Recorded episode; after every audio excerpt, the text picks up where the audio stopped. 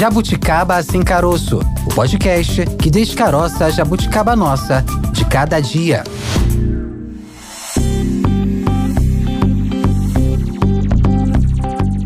Seja muito bem-vindo, seja muito bem-vinda. Esse é o Jabuticaba Sem Caroço, podcast da Sputnik Brasil. Tudo bem, Tayana de Oliveira? Tudo ótimo, Maurício Bastos. Bom, no episódio de hoje vamos tratar de um assunto que impacta a vida de muita gente, né? A gente reclama do tempo chuvoso, a gente reclama de do tudo. calor intenso, Tudo. a gente reclama tá, de sol tudo. reclama, tudo é choveu pra reclama, reclamação. tudo reclama. Os meteorologistas do Instagram são ótimos. É verdade, os meteorologistas das redes sociais. Bom, a gente hoje vai falar sobre meteorologia, sobre fenômenos climáticos e um fenômeno que impacta a vida de muita gente, especialmente de pessoas que vivem em regiões mais suscetíveis a esse tipo de fenômeno. A gente já teve algo semelhante na região serrana do Rio de Janeiro, uma tragédia natural associada à intervenção humana indevida, né? E a gente vai falar do sul do país que está sendo castigado por uma série de fenômenos diferentes e no mês passado, até um pouco antes, né, a gente teve a ocorrência de ciclones registrados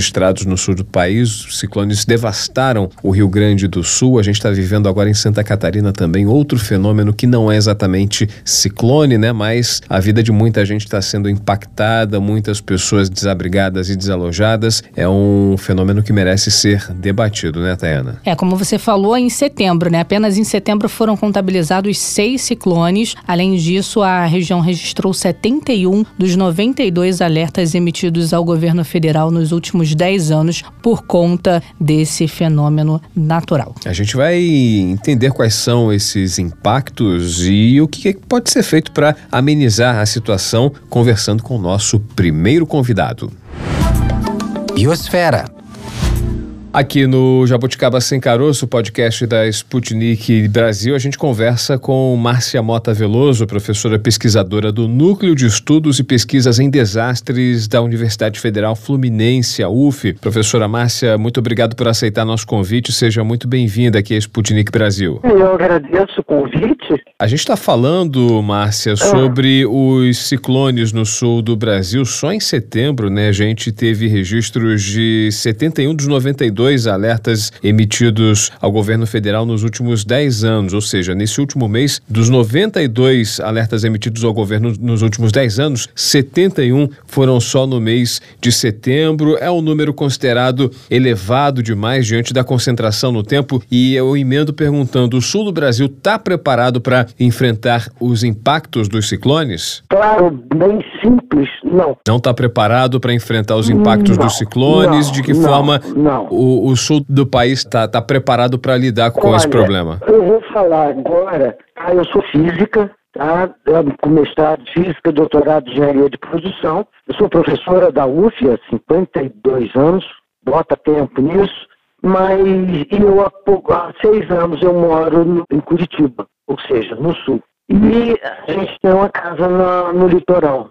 E eu já passei por ciclone. A gente não está preparado para ciclone. E agora teve uma. O sul está todo afogado, está todo alagado, os rios todos fora de leito, e que é normal por causa disso. Toda vez que acontece o El Ninho, o sul inunda e o norte e nordeste seca. Quando vem a Laninha, chove no norte e nordeste seca o sul. Isso é, é, vamos dizer assim, é planetário, não é humano. Tá? Isso acontece, é periódico. E mesmo sabendo que acontece, que é periódico, nós não estamos preparados. Acho que lugar nenhum do mundo está preparado para desastre natural. Tá? Então, as inundações acontecem, nós temos ocupação, todo rio tem o seu leito, tá? Só que tem que ele ter uma calha de inundação. Ele tem uma área, se você olhar todo o rio via Google Mapas por cima, você vê que tem ele, e é bem demarcado o local onde ele inunda. Todo ano ele tem um período de cheia, todo ano ele inunda. Aquela história do Rio Nilo acontece com todos os rios nossos. Agora estão falando de Solimões do seco. Solimões seca todo ano. Está além do normal, está além do normal. Mas 2010 foi além do normal, inclusive foi maior do que desse ano. Então, daqui a pouquinho, assim, né, a gente faz é- são os meses brobró, né? Setembro, outubro, novembro e dezembro. Tá? Depois, em janeiro, aí acabou o bró e são os períodos de, tem esses temporais, essa seca no, no norte e os temporais aqui no sul. E daqui a pouquinho, na cabeceira do Solimões já voltou ao rio a subir a talha. Daqui a pouquinho está cheio, vão esquecer do noticiário. E eu não vejo noticiário no sul avisando que está inundado. Está tudo inundado. As represas estão todas vazando por cima já não tem mais como segurar a água, porque estão fechando as represas para tentar segurar a água que vai para baixo. Mas com isso eles estão inundando o que está acima da represa. Então não tem para onde a gente fugir, tá? Está chovendo muito, o homem ocupou calha de rio, tirou muita mata ciliar, vai inundar, não tem como escapulir. O único jeito é a gente começar a ter a residências e casas agora adaptadas a essa mudança climática. Quando eu falo mudança climática, estão naquele, ó, o país está, o mundo está tá esquentando, os oceanos vão subir e o, as cidades vão desaparecer. Não, não é isso. É coisa planetária, ela é periódica, de tempos em tempos a Terra tem períodos de seca, tem períodos de inverno. Você, dentro da ciência, a gente trabalha com modelos, então você tem escolas com modelos diferentes. Um dos modelos diz que nós estamos entrando numa era glaciar. Se você vai congelar a calota polar, você vai tirar essa água de algum lugar, algum lugar vai ficar seco. Né? Isso acontece, sempre aconteceu. O que acontece, o que você tem aqui nas outras eras geológicas, Pleistoceno, é, Cretáceo, Jurássico, não sei o quê, agora a gente está no, então nós estamos entrando no antropocênico, tá? no antropoceno, que nós temos uma variável diferente das outras eras. Nós temos o homem na jogada. Tá? Nas outras eras teve extinção de animais e o que a gente não quer é a extinção do homem. Tá? E a gente se adapta. Isso aí é, tem muita gente que é maltusiano do clima, tá? Ele acha que tudo é desgraça e que vai. Não, o homem se adapta, a gente se acerta, a gente vai aprender a viver com tudo. Agora tem que aprender, né? O fenômeno meteorológico é previsto, é esperado, né? Faz parte da natureza do planeta Terra, né? Do, do que está previsto. O que diferencia esse fenômeno que tem ocorrido no sul do Brasil de outros já ocorridos, do que ocorre em outras regiões, é a ação é humana.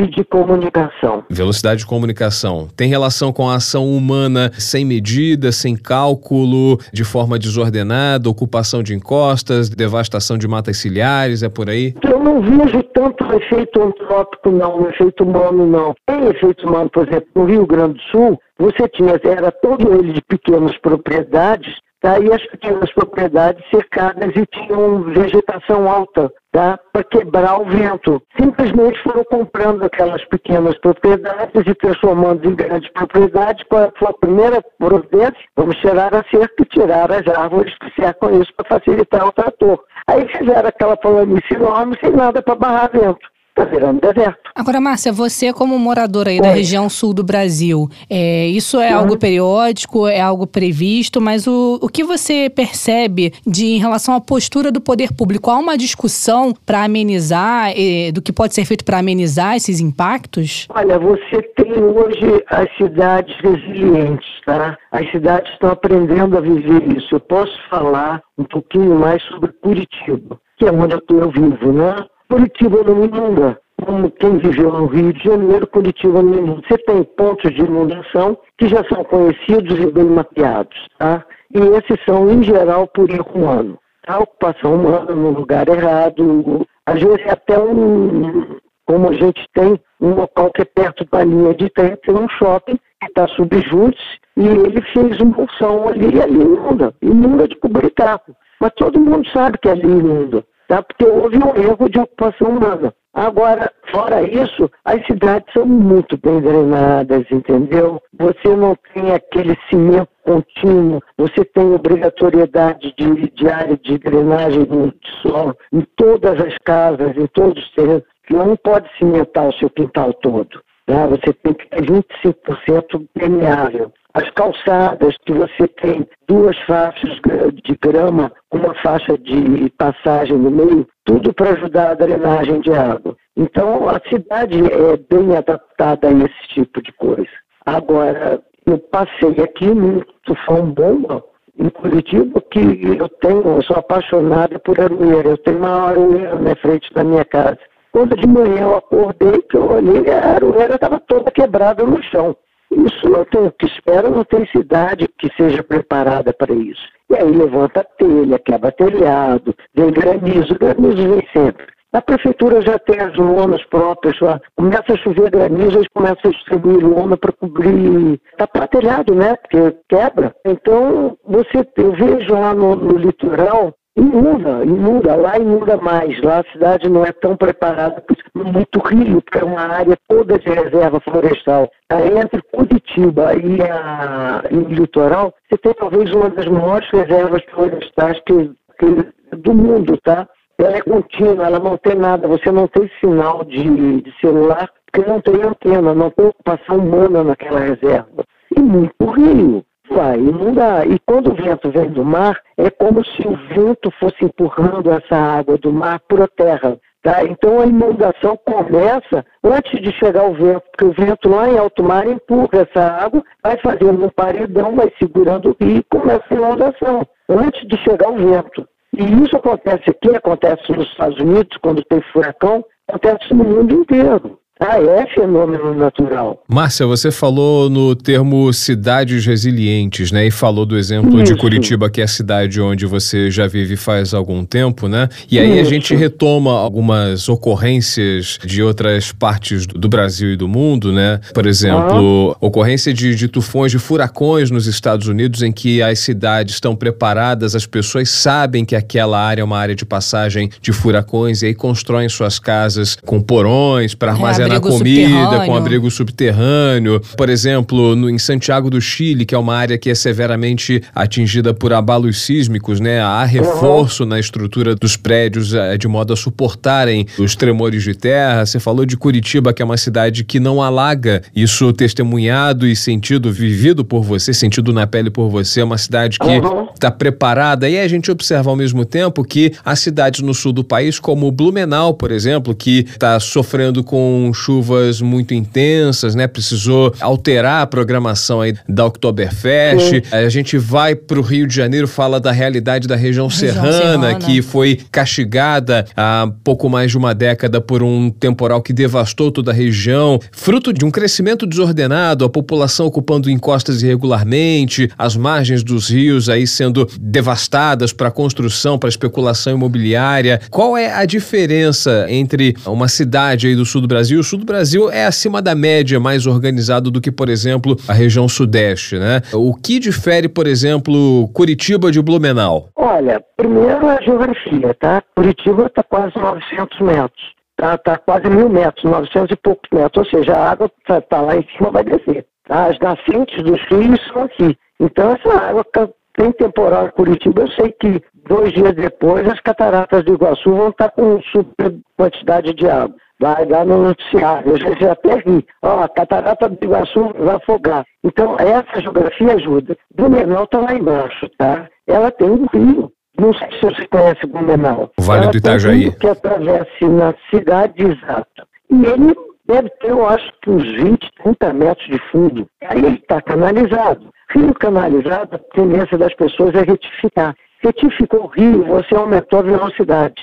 Tá? Você aumenta todo o estrago que ele faz. E aquele rio enche inteiro. Tá? Ele inunda a cidade. Então, essa coisa da, dessas retificações de rio tá? são coisas que já estão sendo estudadas que os novos já não estão mais retificando o rio. Tá? O meandro do rio quebra, ajuda a quebrar a velocidade. Blumenau, a cidade está em cima do rio. O rio saiu, ele até a calha dele normal. Quando ele, ele cresce, ele vai inundar, ele não tem para onde escapar, ainda mais rio de planície. Rio de planície é rio que vai, abre e vai embora. Tá? Se você sobrevoar, por exemplo, o Xingu, o Parque Nacional do Xingu, é, o rio Xingu é um rio de planície, ele é todo meando. Tá? Uma coisa que se você fosse a pé e pudesse reto, você vai em 15 minutos, você de barco leva mais de duas horas se bobear um dia por causa dos meandros do rio, e ele vai, é um rio de inundação. Quando chega cheio, aquilo abre tudo, vira um rião só,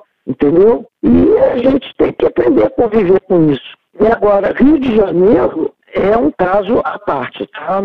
Aqui, por exemplo, em Curitiba, as antigas pedreiras todas, quando eles chegavam em olho d'água que brotava, aquilo lá virava água e tudo foi transformado em área de absorção de água. Joga água de chuva ali, ela serve de captação e não enche a cidade. Então a cidade aí transforma em parque. Então a cidade é um parque atrás do outro. Ela é toda florida, ela é toda arborizada. Rio de Janeiro fizeram piscinão ali na. ali perto da Praça da Bandeira. Fizeram um piscinão ali na Praça da Bandeira enterrado. Por que não fizeram aqui uma grande praça com um lago, com uma coisa bonita? Tá? Então você no Rio de Janeiro, você tem a maioria dos rios são todos enterrados. Desenterra esses rios, começa a dar permeabilidade de solo. Agora vamos voltar para a região serrana. Região serrana, o que hoje ali, a gente teve nessa última, fevereiro de ano passado, Petrópolis com uma destruição só. A gente teve uma equipe da UF tá, lá fazendo todo o levantamento, foi feito um, um documento que tem tudo aquilo descrito que aconteceu por que, que aconteceu, o que, que aconteceu, o que foi efeito humano, o que não foi efeito humano. E você tem na região de Serra uma coisa que é muito comum. Aquela que você fala que há uns há 10 anos atrás, foi na época do Bumba, que desceu Petrópolis, Teresópolis e Friburgo, se você pegar aquelas imagens, os escorregamentos de terra vieram do topo do morro, não vieram de ocupação humana. Aquele que pegou ali perto do, do teleférico de Friburgo, que pegou a igrejinha, pegou tudo, se você olhar aquele escorregamento, ele veio do alto da serra. Tá? O que tem é que você, quando você tem excesso de chuva, o nosso solo, a gente tem na física tem uma coisa muito simples, subiu vai descer. Essa montanha toda a terra do mar subiu quando a América, a placa da americana, se afasta da África, tá? Quando ela começa a se afastar, sobe essas montanhas, tá? Essas montanhas são muito antigas. Então, todos os solos dela é um solo muito, vamos dizer assim, vagabundo, tá? Já é todo ele solo de deterioração de rocha que subiu. O solo da região todo serrana é frágil, de baixa qualidade, é, grosso modo. É um solo de pouca profundidade sobre rocha sã. Então a água começa a bater, ela começa a infiltrar e ela começa a encontrar a rocha sã e ela infiltra pela rocha, ela vai correndo pela rocha, ela vai transformando aquela rocha em lama. É o que a gente chama um fluido não newtoniano, como um maisena em copo d'água, tá? Ela, no início está dura, você continua batendo, ela vai liquefazendo. E aí ela vai liquefazendo por baixo do solo, tá? Vai fazendo uma camada de lubrificação. Chega uma hora que o próprio peso do solo lá de cima, a primeira árvore que cai vai descendo tudo.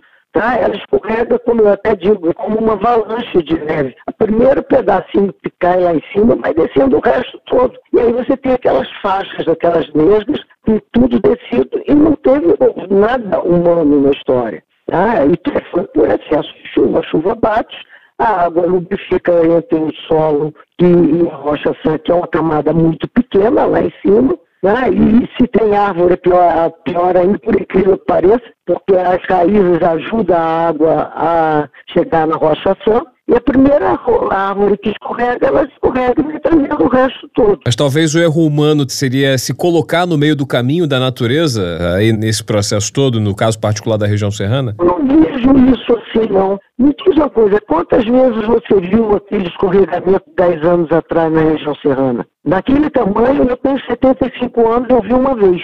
É, então, não, não é, você vê a Europa toda, naqueles países, Suíça, tudo com cidade em, em vales, inunda, inunda, derruba, derruba, reconstrói a vida que segue. Não é que a cidade, por exemplo, de Friburgo, que está no vale, Petrópolis, Teresópolis, estão todas em vale, tá? Elas estejam no lugar, estão no lugar perfeito, um lugar, o clima maravilhoso, um lugar maravilhoso, só que tem que a natureza ali é braba. E a pessoa que é, que é ali a natureza que você tem, vamos dizer assim, na nossa história de Copacabana. Que enche, viu? No caso do Rio Grande do Sul, Márcia, esse hum. episódio hum. que aconteceu recentemente, é também era algo dentro do previsto? O Rio Grande do Sul e Santa Catarina não foi recentemente, não, é hoje, tá? Eles continuam inundados. Só que como essa inundação está demorando muito tempo, já saiu do noticiário porque tem coisa mais interessante que dão mais ibope. Está tudo inundado aqui no sul. A passagem a 376 tá? que é a, estrada que liga Curitiba a Joinville, que vai toda para o sul, é a BR-101, vive fechada. tá? Que a gente diz, ó, cachorro fez xixi no poste, a estrada fecha. Fecha porque sabe que vai ter escorregamento natural. Fecha para evitar que, como aconteceu há pouco tempo, de carro ser carregado e morrer gente. Tá? Então você fica sem comunicação, você tem, você pode dar uma volta por dentro, até três vezes a, a distância, mas para o sul você tem aquelas cidades, Matinhos, a Morretes, a Guaratuba, essas cidades todas, Ponta do Saí, ficam todas isoladas. As estradas fecham. Tá? O Joinville, vira e mexe, Joinville fica isolada do resto do Brasil. Joinville é uma cidade que inunda por qualquer motivo. Professora Márcia Mota Veloso, pesquisadora ah. do Núcleo de Estudos e Pesquisas em Desastres da Universidade Federal Fluminense, a UF, trazendo esclarecimento para a gente a respeito do impacto dos ciclones no sul do país. A gente tem aí registro de, só em setembro, né, 71 dos 92 alertas nos últimos 10 anos foram registrados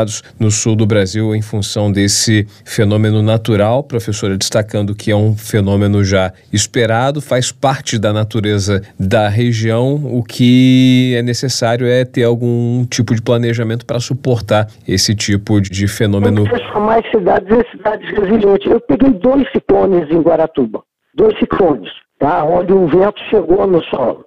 Olha, é apavorante. Eu vi senhoras segurando portões não é portão fechado, não, portão gradeado, aquele todo, todo espetadinho, segurando os portões que o vento estava levando os portões. A quantidade de portão que voa, a quantidade de telhado, de marquise, placas que voam, é assustador. De teto de postos de gasolina, voa tudo. É apavorante, só que a gente não sai na rua com medo de ser degolado por uma peça dessa que, que sai voando. E a quantidade de cachorro que foge e fica perdido na cidade, porque ele fica com medo, é barulho muito grande, muita chuva, e o portão é carregado pelo vento. Agora, duas vezes eu vi nesses seis anos então, essa quantidade de ciclone não é tanto ciclone, não, que a gente, o ciclone se forma em alto mar.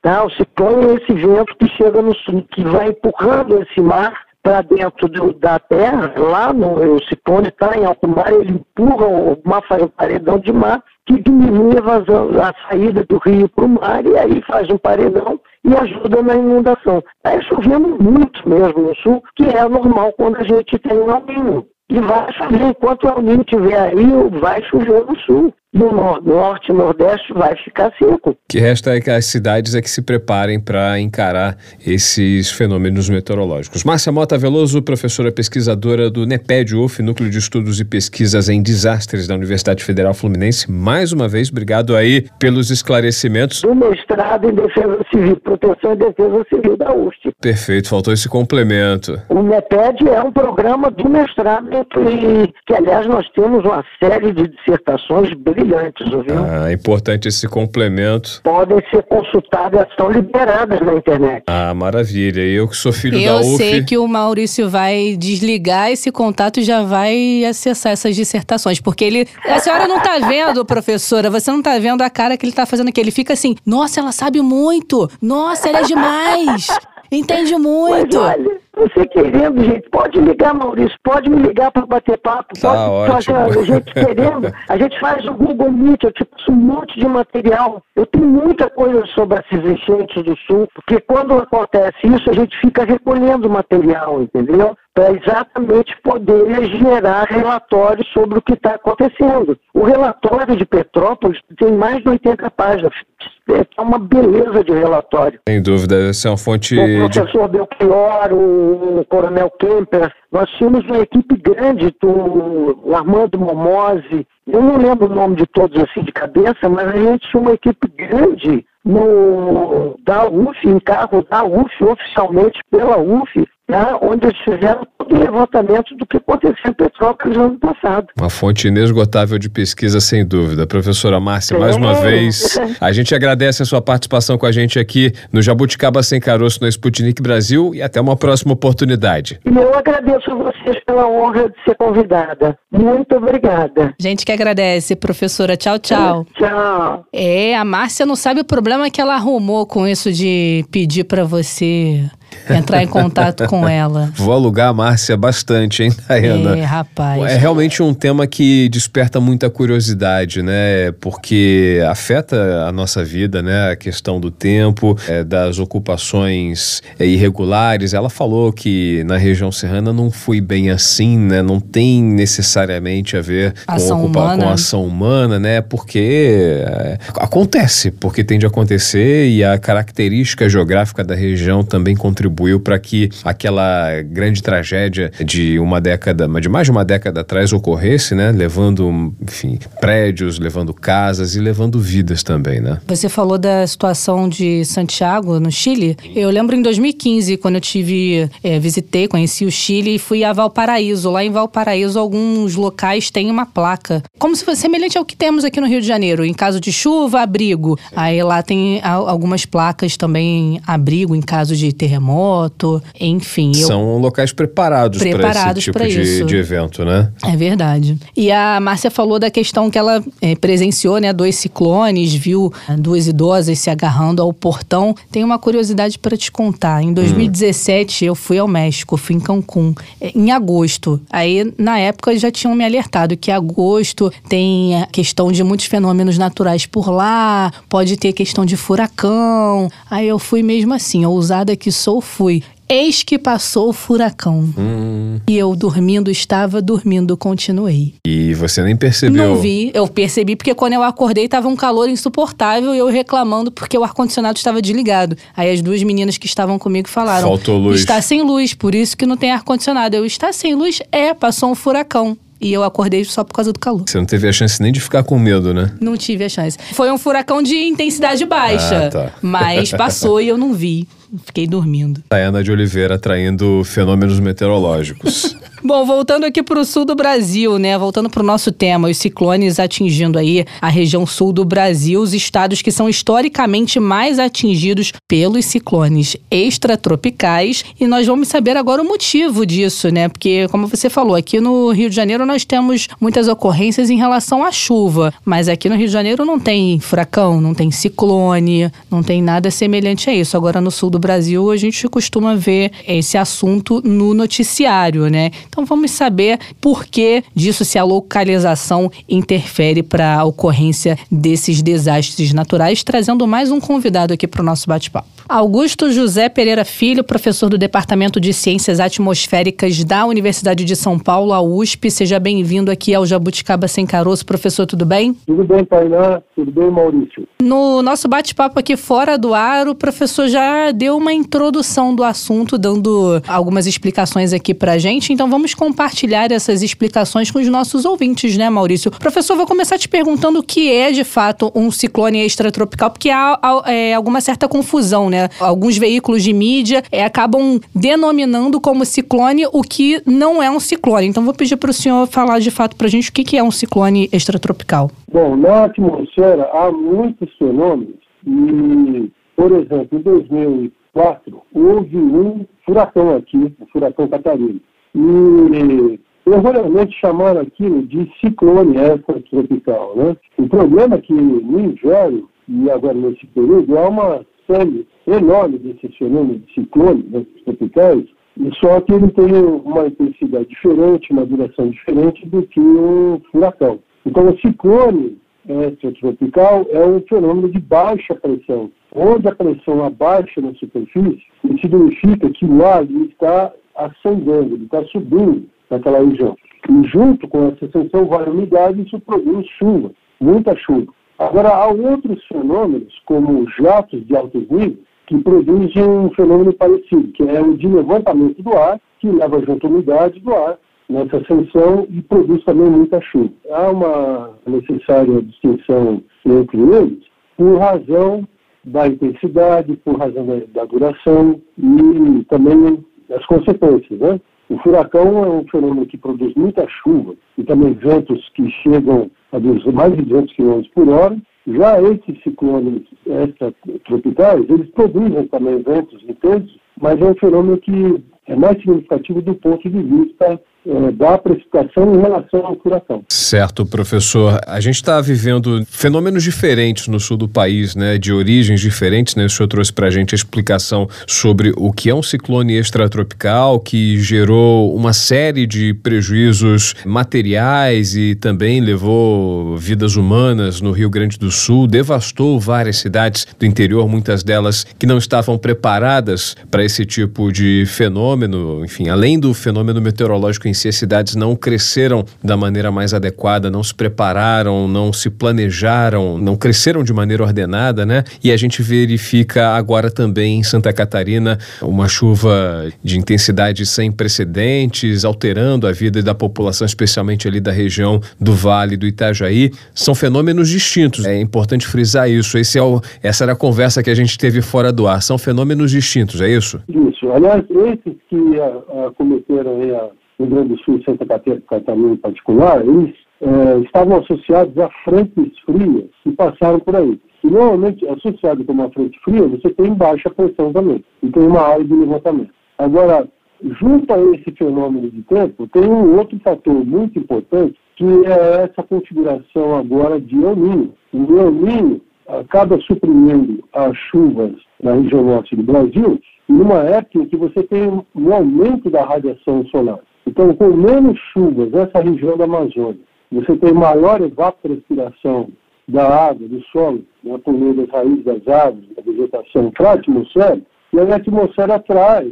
por meio da circulação, essa umidade para essa rampa de levantamento que é a fronte fria, ou seja, uma região de muita chuva. Então, essa umidade, ela é proveniente da Amazônia, você vê, Maurício e Tainá, não chove na Amazônia, evapora a água da Amazônia, ela desce, vem aqui para a região sul e sudeste e causa essa chuvarada toda. E na medida que essa água evapora lá dos solos e dos rios, você vê acaba ficando seco, né? como é o caso agora da Amazônia. Então, nesses períodos de El esses vários fenômenos que causam levantamento da atmosfera e produzem muita chuva, associado com essa umidade que vem da Amazônia, produz um excesso de água nessa região e causando esse, esses problemas para a população, para a sociedade no geral. Agora, professor, a localização das cidades, né, a região sul do país, por que ela é, é uma região mais suscetível a esse tipo de fenômeno natural? Tem a ver com essa questão da localização mesmo? Isso, tem a ver com a situação da localização, localização geográfica. Então, aí nessa região sul uh, do Brasil, você tem uma região favorável para a formação de ciclones extratropicais. E note que esses ciclones extratropicais, eles uh, dependem desses jatos que vão passando pela alta atmosfera na região, mas também depende da temperatura da superfície do mar. A temperatura da superfície do mar estando mais elevada, ela também facilita essa, a formação de ciclone extratropical. E há estudos aqui, por exemplo, de INPE mostrando que essa é uma região que nós denominamos de região ciclogenética, ou seja, de formação de baixa pressão que produzem muita precipitação. Agora, no, estado de Santa Catarina, além desse, da passagem desses fenômenos que nós chamamos de sinóticos, né, você tem fenômenos que nós chamamos de média escala, como tempestades severas, e que causam, inclusive, tornados e muito granizo, causam muito prejuízo para a agricultura, para, enfim, por onde eles passam, eles causam grande prejuízo. E tudo isso depende de quanta umidade há disponível na baixa atmosfera, uma camada que vai da superfície até mais ou menos 2 quilômetros, se há umidade e um mecanismo de levantamento, você pode gerar esses fenômenos violentos e causarem muita chuva, vento e muito estrago né, e prejuízo e, infelizmente, mortes também. Esse desastre que aconteceu esse ano no Rio Grande do Sul já pode ser incluído na lista de um dos maiores aí do estado, se não o maior já ocorrido no Rio Grande do Sul, levando em conta aí todos os prejuízos provocados, materiais, vidas humanas é, levadas? Olha, Maurício, essas estatísticas assim de recorde, elas aqui no Brasil, infelizmente, elas são muito falhas porque nós não temos uma, uma base de dados muito longa para dizer, olha, isso é um recorde, é recorde num dado período. Aliás, tem se falado muito em mudanças climáticas, mas o fato é que esses fenômenos que estão ocorrendo agora, eles são mais ligados à variabilidade do clima. O que, que significa? Significa que você tem uma média, por exemplo, anual de precipitação numa da região, num ano ela pode ser muito mais baixa, como está sendo agora na Amazônia, ou muito mais alta, como está sendo agora na região sul. E aí no próximo ano isso muda. E aí vai mudando de ano a ano, e se trata é, de variabilidade do clima. Agora, quando a gente fala de extremos, nós precisamos de dados, uma base de dados completa, para incluir todos os fenômenos de precipitação, por exemplo, de vento, para se determinar se de fato eles são extremos. E se eles são extremos, então a estatística que rege esse tipo de fenômeno gera o que nós chamamos de período de recorrência. Então, para a precipitação, esse período de recorrência ele é, sem dúvida, muito alto, mas eu não saberia dizer no momento qual é esse valor. Mas certamente não é um recorde absoluto. Então não há uma base muito sólida de dados para estabelecer, digamos, uma série histórica de ocorrências de desastres climáticos semelhantes, é por aí? É, então, nós temos assim, registro de fenômenos do passado. Por exemplo, essa, é, por 2008, para você ter uma ideia, Maurício Tainan, no Vale do Itajaí, choveu num dia 900 milímetros. Então foi devastador e muito mais devastador do que agora, nesse episódio. E os registros que nós temos dos fenômenos, ele é muito bom.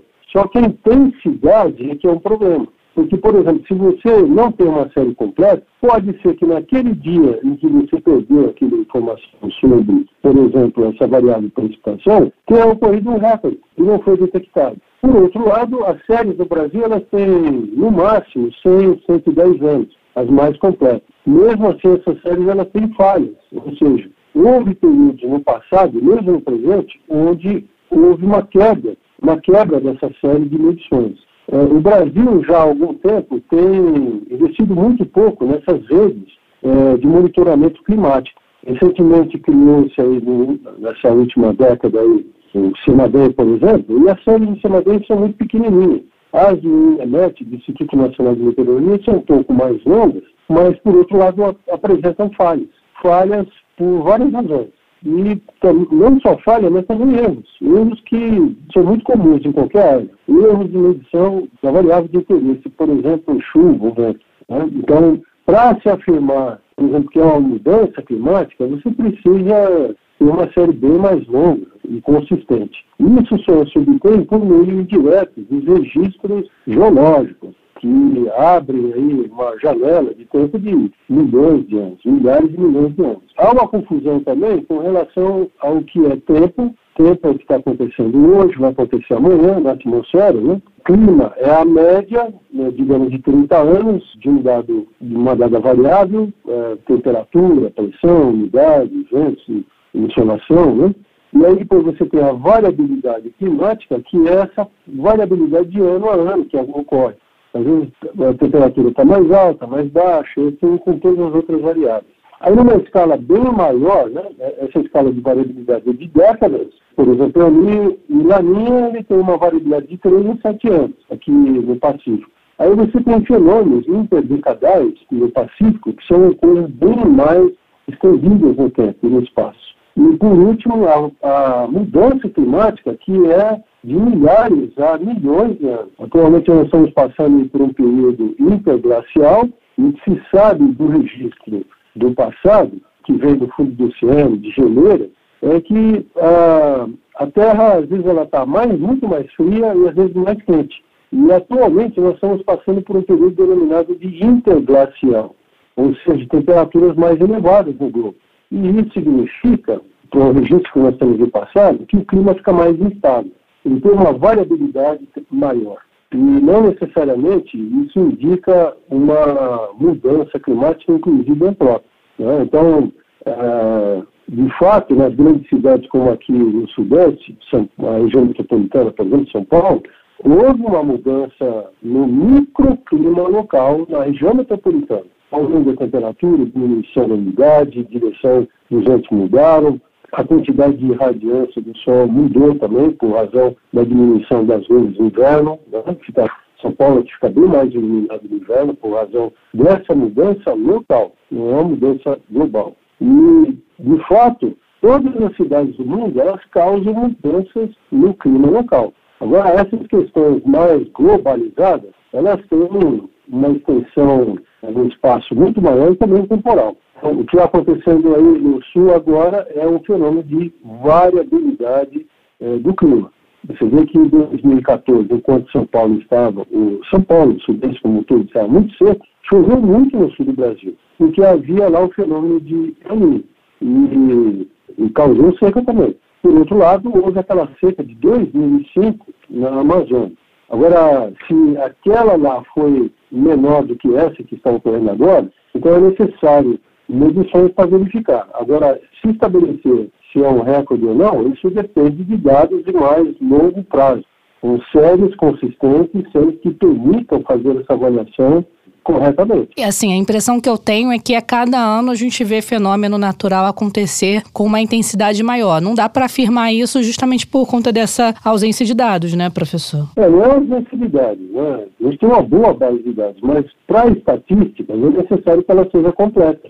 Né? Para fazer uma estatística consistente é necessário. Agora, de fato, você vê, ocorre um fenômeno muito interessante, por exemplo, se você não presta atenção numa dada informação, no momento que você começa a prestar atenção na informação, aí você tem a impressão de que agora você está vendo mais vezes. É um fenômeno, talvez psíquico aí, né? Como se fala muito de, desses de clima, mudança climática, variabilidade climática, essas, essas tendências, né? Então as pessoas estão, de fato, prestando bem mais atenção. Mas precisa se distinguir né, da nomenclatura, classificar corretamente, para não se classificar errado. É uma coisa que é mais local, uma coisa que é mais regional, por exemplo, local uma cidade, regional um estado, né? ou então continental, América do Sul, e global, que engloba, engloba todos os continentes e oceanos. Né? É necessário, talvez, uma educação no sentido de poder desenvolver um jargão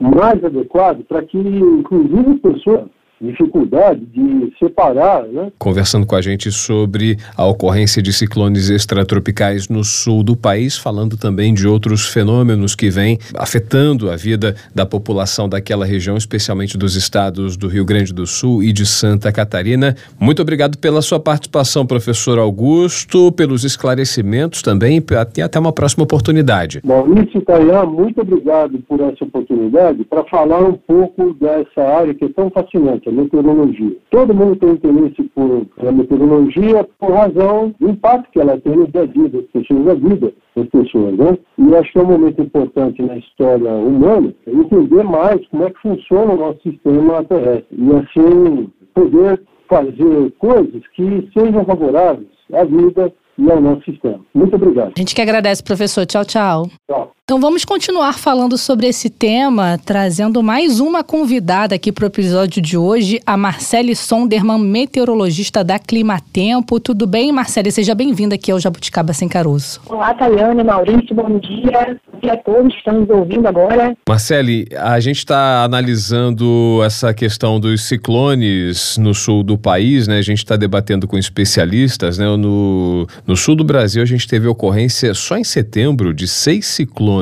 Uh, esse é o registro oficial, né? E a região registrou 71 dos 92 alertas emitidos ao governo federal nos últimos 10 anos, só nesse período, por conta aí desse fenômeno natural. Tudo isso tem relação com aquecimento global, a atuação do El Ninho, como isso tem contribuído para a ocorrência desse tipo de fenômeno, particularmente no sul do país. A gente pode dizer que o, o sul do país vai tá, eh, a gente já pode chamar de terra de ciclones, é isso? Perfeito, Maurício. Bom, vamos falar um pouquinho em relação às mudanças climáticas primeiro. Eu queria introduzir primeiro a diferença de quando a gente fala de clima e de tempo. Quando a gente fala de clima, a gente está falando de um período ali de 30, 20 anos, né, de uma média. O clima é muito com o que a gente está acostumado a sentir. Por exemplo, o verão no Rio de Janeiro é muito quente, o inverno lá no Rio Grande do Sul é muito frio. Então, o clima é essa média. E quando a gente fala de tempo, a gente está falando de um período muito menor. Por amanhã vai chover. Então, é que a gente está ali é, mais próximo. Aí, até uns 15 dias, a gente ainda está falando de tempo. E quando a gente fala de mudanças climáticas, são justamente essas mudanças aí que a gente tem observado nesses últimos anos, 10, 20, 30 anos, eles têm observado principalmente um aquecimento em toda a região, em todo o planeta, inclusive aqui no Brasil, e que tem batido recordes de diversas formas. Bom, onde é eu estou querendo chegar com tudo isso? A gente tem visto né, esse aquecimento, esses recordes de temperatura, o planeta está aquecendo né, anormalmente. Esse aquecimento ele acaba dando mais combustível para a atmosfera gerar eventos mais extremos, mais intensos, mais frequentes, e, por exemplo, esses ciclones que a gente tem observado na região sul ao longo de todos esses últimos anos, né, 10, 20 anos, a gente tem observado que esses fenômenos têm ficado sim, um pouco mais intensos. Eles têm estado associados a chuva muito mais intensa, a uma rajada de vento também mais forte. Então, a gente tem observado isso, essa tendência nesses últimos anos. Especialmente esse ano, a gente está com outro fenômeno atuando, que é o El Niño, que é o aquecimento anômalo das águas do Pacífico Equatorial. E esse aquecimento acontece ali na região do Pacífico Equatorial, mas tudo que acontece no oceano, ele também tem uma influência na atmosfera e acaba refletindo aqui na atmosfera de todo o país. E um dos efeitos do El Niño é trazer um pouco mais de chuva para a região sul como um todo, e principalmente ali o extremo da região sul, como por exemplo o Rio Grande do Sul, Santa Catarina, é, e além disso, o El Niño ele acaba também favorecendo a formação de mais ciclones nessa região. Então, desde até lá do mês de junho, a gente tem observado uma frequência cada vez maior né, de ciclones na região sul, formando na região sul e causando ali diversos desastres. Eles têm visto também esses fenômenos é, acontecendo até de forma mais intensa. A gente teve um junho, um julho, um assim que eu digo, é um mais intenso, mas foram vários, né, sendo formados na região. E agora esse último mais intenso, que teve logo no início de setembro, que foi bem catastrófico, e depois disso a gente teve outros, né, um pouco menos intensos, mas que ainda assim não tiveram uma condição muito chuvosa, com rajadas de vento também muito fortes. Então isso tem sido cada vez mais frequente por conta, assim, de mudanças climáticas, mas esse ano a gente tem esse agravante e é o que acaba favorecendo a formação né, desses ciclones de forma bem frequente. E até pensando, quando a gente fala de mudanças climáticas, os próximos anos, o que a gente pode esperar em relação a isso, alguns estudos ainda divergem em relação à frequência desses ciclones lá na região sul. Mas em termos da intensidade, a gente tem observado sim que a gente vai ter ali um oceano um pouco mais aquecido e que acaba favorecendo né, a intensificação desses sistemas, trazendo chuvas mais intensas, rajadas de vento mais fortes também. Agora, o que, que explica esse número tão acentuado, né? 71 dos 92 alertas têm origem na região sul do país. Tem a ver com a posição mais ao sul, enfim, tem a localização geográfica. Isso, perfeito, Maurício. A região sul, né, ela está numa latitude ali é, subtropical, uma latitude um pouco mais média, ela é bem próxima ali de uma região que a gente fala que ela é ciclogenética. É uma região de formação realmente de ciclones. Então, essa região, naturalmente, ela já tem, né, ela favorece realmente a formação desses ciclones. E isso por quê? Porque é uma região que a gente tem um gradiente de temperatura em, próximo ali aos polos e em direção ali ao Equador, onde é uma região um pouco mais aquecida, muito forte. Então, é uma região ciclogenética que favorece a formação desses ciclones, sim. É uma coisa natural, essa, esse gradiente de temperatura, mas que tem sido né, é impulsionado, especialmente esse ano, por conta desse El favorecendo também a formação de ciclones é, mais frequentes nessa área. Você falou, Marcelo, da tendência para os próximos anos. Eu queria saber contigo como é feita essa previsão. A gente fala em previsão do tempo, né? Que é, como você explicou para a gente, é uma coisa no âmbito é, de, de curta duração, digamos assim, né? Num período mais curto.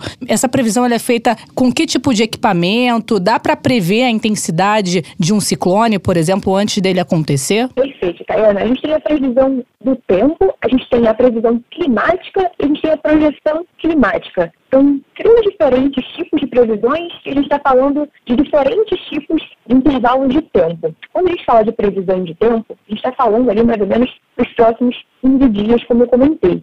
E essa previsão para os próximos 15 dias, ela já é um pouco mais assertiva. Até ali os primeiros 7, 10 dias, a gente consegue entender onde vai ficar o posicionamento desse ciclone, qual a intensidade desse ciclone. Isso pode ir variando, né? quanto mais próximo a gente está do evento, maior é a nossa assertividade. Mas a gente tem, hoje em dia, né, é, modelos meteorológicos baseados em equações matemáticas, físicas, que tem, são bem robustos hoje em dia e são alimentados também por dados observados é, de estações meteorológicas meteorológicas que medem chuva, medem vento. Então a gente tem uma assertividade melhor para falar do posicionamento, da intensidade, quando vai chegar ali esse ciclone e o quão é, desastroso ele pode ser. Então a gente está falando de previsão do tempo nesse intervalo de tempo. Quando a gente fala agora de previsão climática, a gente está falando ali para os próximos 3, 6, 12 meses à frente. E a gente já começa a ver uma questão mais se vai ficar acima da média, se vai ficar abaixo da média em relação às chuvas.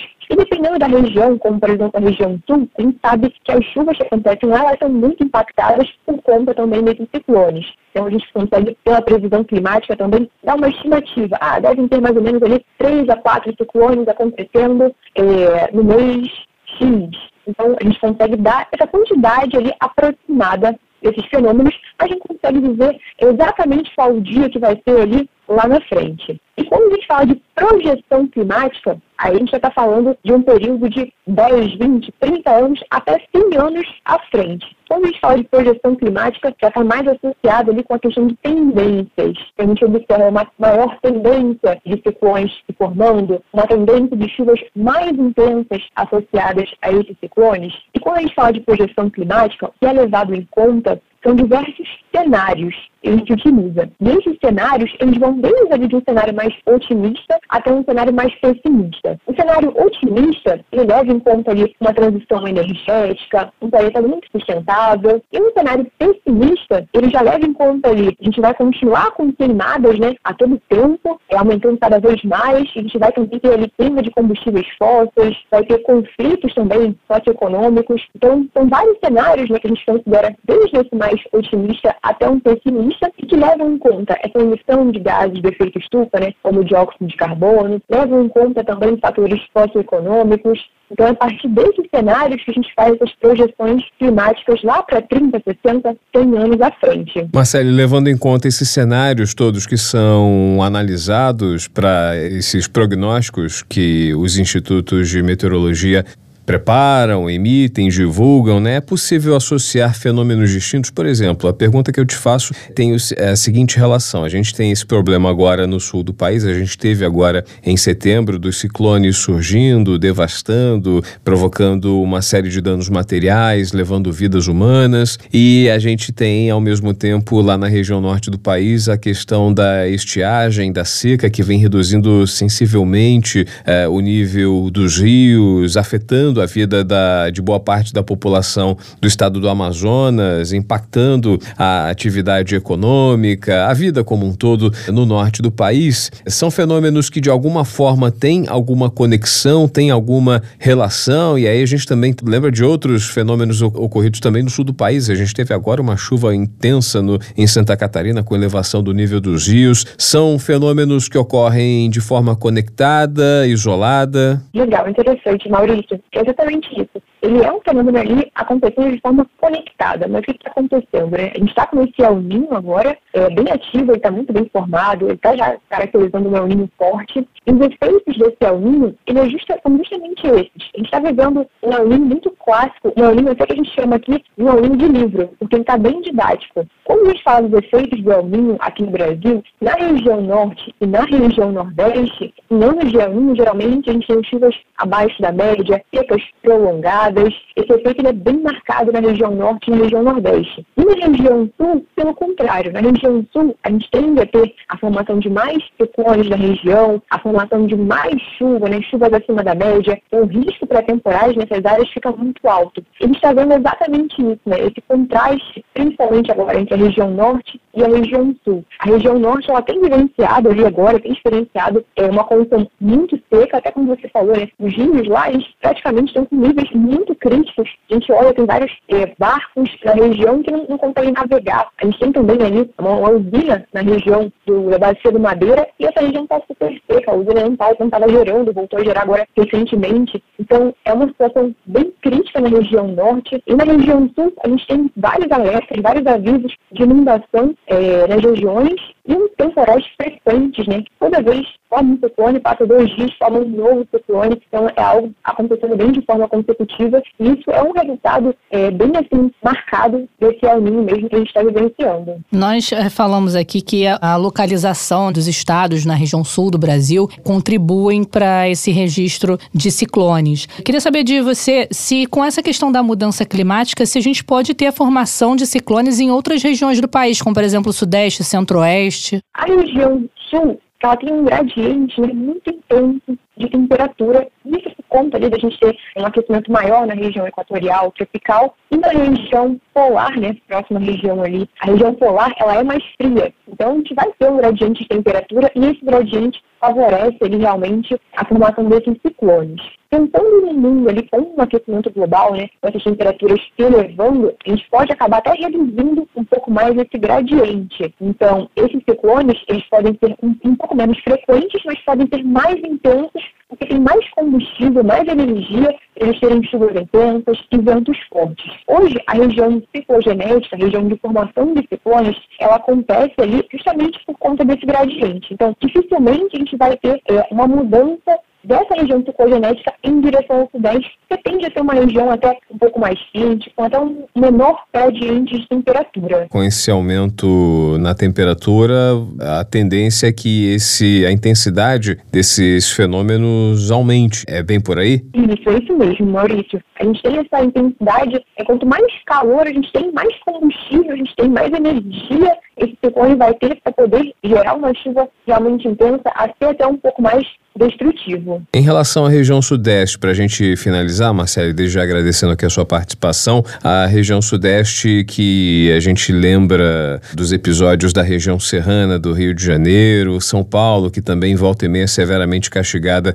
por temporais de grande magnitude. É o, a fragilidade da região sudeste nesse momento e nesse cenário aí de El Ninho de temperaturas mais altas? A região sudeste, quando a gente pensa em El ela é mais afetada em termos de temperatura. Geralmente a gente tem temperaturas acima da média da região sudeste em anos de El. A gente não tem uma correlação tão alta em termos de chuva quando comparado, por exemplo, as regiões norte, nordeste e a região sul. A região sudeste, ela acaba sendo ali uma incógnita em relação às chuvas. A gente não tem essa correlação tão alta com o El. Porém, a gente consegue fazer algumas associações com o tipo de chuva que tende a ocorrer mais em anos de Niño. Geralmente, em anos de Niño, por conta dessas temperaturas bem altas, isso acaba sendo um combustível para a gente ter aquelas tempestades locais.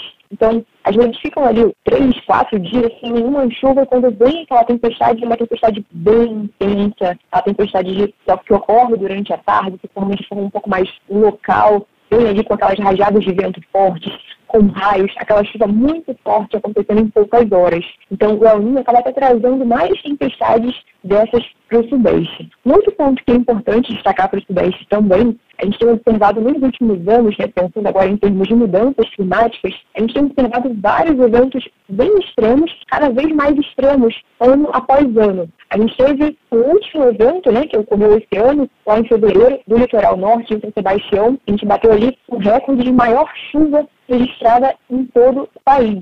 Então foi realmente um evento muito intenso, muito severo. E antes disso, no ano anterior, a gente já tinha batido esse recorde lá para o município de Petrópolis. Então isso vem acontecendo de forma bem recorrente no Sudeste, os eventos pontuais bem intensos, bem extremos. Então é isso, vamos aguardar o verão carioca que é conhecido popularmente como o verão 40 graus, Rio 40 graus. Marcele Sonderman, meteorologista da Clima Tempo, muito obrigada, Marcele, por nos atender. Até uma próxima oportunidade. Obrigada, Tayana, Maurício, foi um prazer. Até a próxima. Eu que agradeço. Até a próxima. É um prazer todo nosso.